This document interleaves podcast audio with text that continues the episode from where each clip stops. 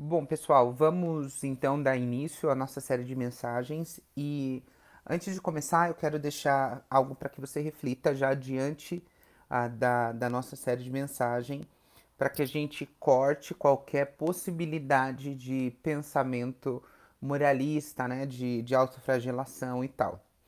Ah, primeiro, use o evangelho. Segundo, dependa do Espírito Santo Reconheça a sua responsabilidade, identifique os seus pecados sutis, específicos, memorize e faça uso de versículos apropriados, cultive a prática da oração, chame irmãos em Cristo para estarem ao seu lado. Então, aqui são algum, algumas dicas que eu deixo para vocês, uh, para que vocês possam utilizar, obviamente, dessas, dessas ferramentas, claro e eu quero dizer para vocês que por que eu decidi partir desse primeiro pecado dentre de tantos outros.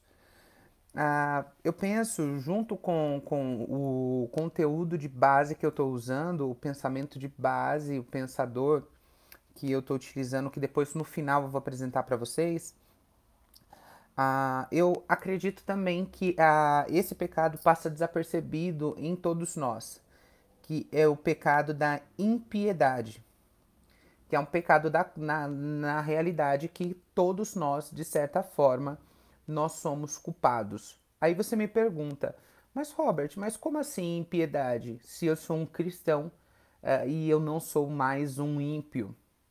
E muitas das vezes a gente acredita que impiedade tem a ver com pessoas que não professam a fé. Mas quando eu penso na palavra impiedade, a, a palavra impiedade, ela quer dizer tudo aquilo que é contra Deus ou que não leva Deus em consideração. Uma pessoa ela é ímpia porque ela não leva Deus em consideração. Quando eu estou aqui dividindo com vocês as, a, essa questão, isso me faz pensar o que? É nítido que dentro dos nossos ambientes a, de fé, tal, religiosos que sejam, nós estamos forrados por pessoas, até muitas das vezes nós mesmos vivemos uma vida ímpia. Ímpia é viver o meu dia, pensar, passar o meu dia, programar a minha vida, fazer todas as coisas como se Deus não existisse. E isso acontece muito claramente. Eu poderia perguntar para você ah, hoje: você já pensou em Deus? Você já glorificou a Ele? Você já rendeu graças a Ele por esse dia? Por tudo que você já vivenciou ou você vai vivenciar. Ah, porque muitas das vezes a impiedade a gente pode definir ela de forma um pouco mais objetiva. A gente pode definir ela como viver sem pensar, ou pensar pouco em Deus, ou na vontade de Deus, ou na glória de Deus, ou na dependência de Deus. E isso não é difícil de notar que a pessoa pode ter uma vida decente e ser ímpia, uma vez que Deus é irrelevante no seu dia a dia. E aqui a gente pode notar que é óbvio quantas pessoas você conhece que passam o seu dia, vive o seu dia, não tem um tempo de qualidade. Você pode até analisar isso até mesmo dentro da sua casa, dentro do seu viver. Quantas vezes do seu dia você tem dedicado? E aqui eu não estou dizendo simplesmente de você pegar a Bíblia, de você abrir a sua Bíblia, de você ajoelhar, de você fazer tudo isso que parece mais uma ritualística do que realmente algo que sai de dentro do seu coração, algo que flui de você, algo que é natural, porque eu acredito que esse relacionamento em Deus, ele é mais uh, uma uma inclinação do nosso coração de forma diária, de forma intencional, em fé, com confiança, do que ritualísticas que muitas das vezes nós fazemos porque devemos fazer, mas que na realidade ela não tem total vida, ela não tem total sentido, significado, ah, parece que é mesmo uma obrigação, um protocolo a ser cumprido. E Deus ele não veio para isso, porque ah, as pessoas louvam a Deus com os lábios, mas o coração delas está distante do Senhor. Isso daqui os profetas já diziam.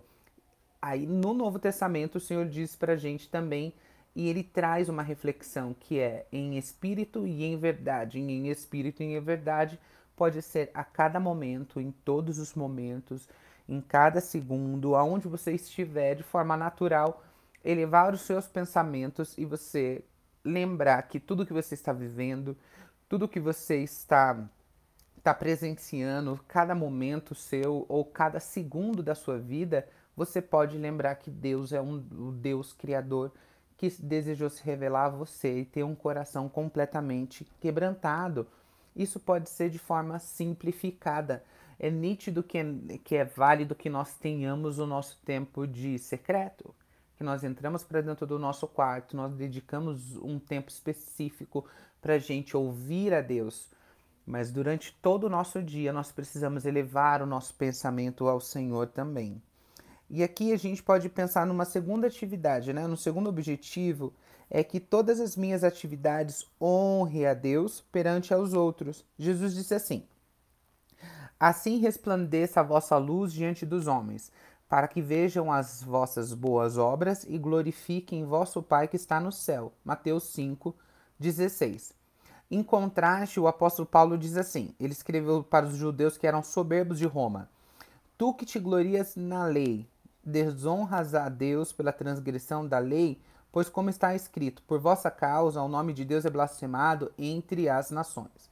E aqui me fez lembrar de um, um, um de um episódio que aconteceu essa semana. As pessoas até viram na rede social que foi uma, uma senhora agredindo um garoto na rodoviária tal que estava trabalhando e ela estava tocando na orientação sexual desse garoto, xingando, enfim e as pessoas estavam dizendo que aquela ali é uma cristã, como que se ela representasse todos os demais cristãos ah, ali com a sua atitude. Eu mais vi ela uma pessoa com um problema mental do que uma pessoa realmente ali com uma estrutura, uma pessoa equi equilibrada. Eu vi mais desequilíbrio mesmo.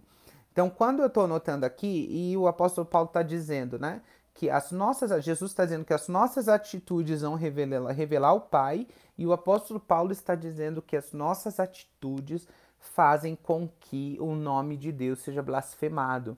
Porque muitas das vezes vivemos de forma ímpia, sem pensar o que vamos fazer, o que Deus. Aqui eu poderia usar aquele título clássico, né? O que Jesus faria em meu lugar o que Jesus faria nesse momento. Então, quando nós estamos com o nosso pensamento ligados, automaticamente o nosso dia a dia ligado com a nossa mente voltada para as coisas que são do alto, trazendo Deus o tempo todo em nossa memória, em nossa imaginação, em nosso viver, com certeza nós faremos com que as pessoas possam ver as boas obras que nós praticamos e o Senhor seja glorificado com isso. E da mesma forma, a gente sabe que se todas as pessoas com que você interage no decorrer do dia sabem que você confia em Jesus como Salvador e Senhor, suas palavras e ação estão glorificando a Deus perante a elas.